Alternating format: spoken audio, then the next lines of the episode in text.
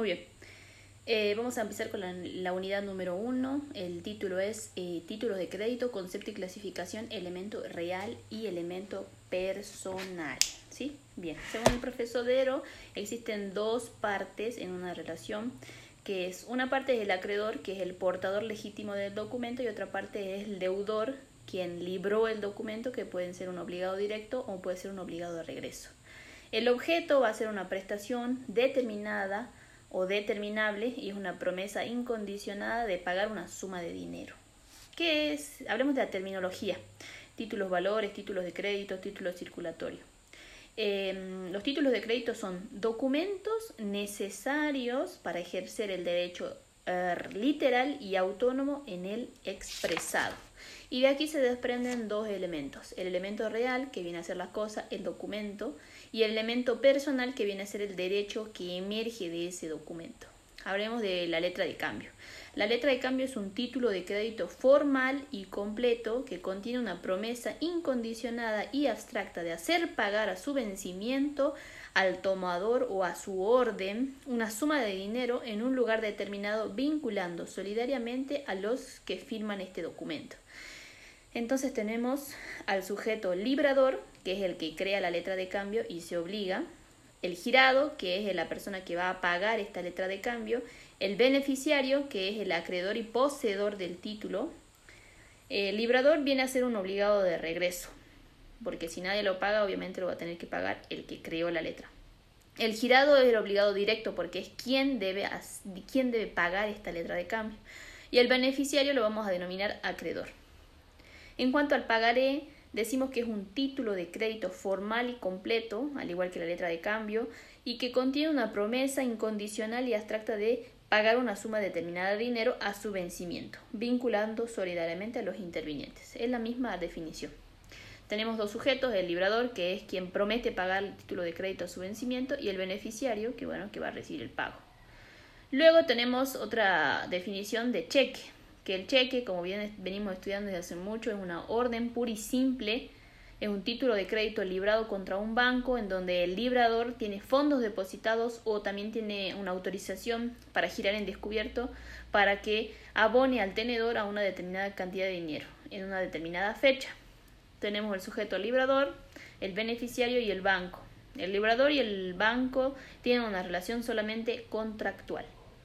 La cuenta bancaria este es un, es un contrato que tiene el librador con el banco. Eh, tenemos caracteres de los títulos de crédito. La abstracción. ¿Qué es la abstracción? Es el título de crédito circula de manera desvinculada a la causa que le dio origen. O sea que no debemos dar explicaciones del origen del momento en que se originó eh, este documento. Otorga esto mayor seguridad o sea, no voy a depender de ninguna causa por tener este documento.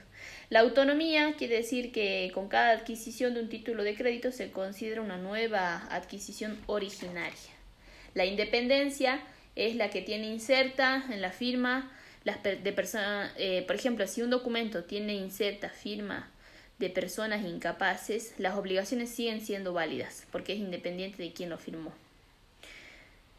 Eh, literalidad, el contenido y extensión del derecho resulta de lo plasmado en el instrumento. Incondicionalidad, no puede ser sometido a ninguna condición para que se cumpla.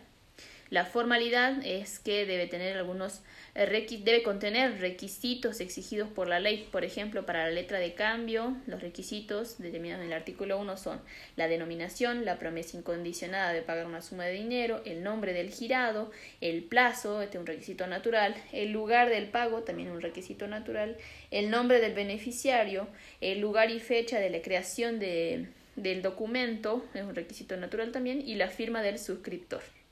Luego tenemos los requisitos del pagaré. La denominación o cláusula la orden, la promesa pura y simple de pagar una suma determinada, el plazo de pago, el lugar de pago, el nombre del beneficiario, el lugar y fecha de creación, la firma del suscriptor. Y por último, los requisitos del cheque, que son la denominación, el número de orden, que ya está preimpreso en el cheque, el lugar y fecha de creación, el nombre del banco, el orden de pagar la, orden de pagar una suma de dinero y la firma del librador. Si se omite esta formalidad, dejará de ser un documento cambiario. Hay requisitos, entre todos estos requisitos hay requisitos esenciales y requisitos naturales. La falta de los requisitos naturales, la ley lo suple con otro tipo de em, eh, procedimientos. ¿Sí? Por ejemplo, si la letra de cambio no dice el plazo para el pago, entonces se considera pagadero a la vista. Otro ejemplo es que si no contiene el lugar del pago, el, domicilio del girado va a ser el lugar de pago. Otro ejemplo, si no tiene lugar de creación, será el domicilio del librador ese domicilio, el lugar de creación. Y luego tenemos la completividad, que son autosuficientes y no necesitan recurrir a otro instrumento para completarlo. Tenemos tres tipos de documentos al momento, en algún momento. Tenemos los documentos completos, los incompletos y los en blanco. Los completos son aquellos que desde el momento de su creación contienen todos los requisitos y los incompletos son aquellos que cuando se liberó no se completó la totalidad de los requisitos. Y los en blanco solo tiene, lo que es más importante para todo, la firma del librador. Luego tenemos la legitimación, que dice que la posición del documento es un requisito indispensable para poder ejercer los derechos incorporados en el título.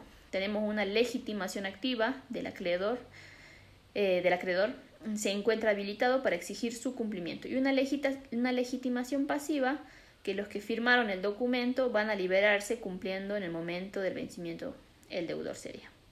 Y la solidaridad es que todos los que intervienen en la transmisión del documento están obligados solidariamente. Ahora bien, vamos a hablar sobre eh, la clasificación de estos títulos de crédito. Tenemos una clasificación según la forma de libramiento. Podemos tener al portador, donde el beneficiario está en blanco, a la orden, que es la transmisión por endoso, y los nominativos que indican el nombre del beneficiario, por ejemplo, las acciones de una sociedad anónima. Luego tenemos el sujeto emisor, según el sujeto emisor que pueden ser públicos o privados. Los públicos son aquellos emitidos por el Estado nacional, municipal o provincial y los privados son emitidos por las empresas particulares. Luego tenemos otra clasificación según la prestación, representativo de dinero y, prestaciones de otra naturaleza.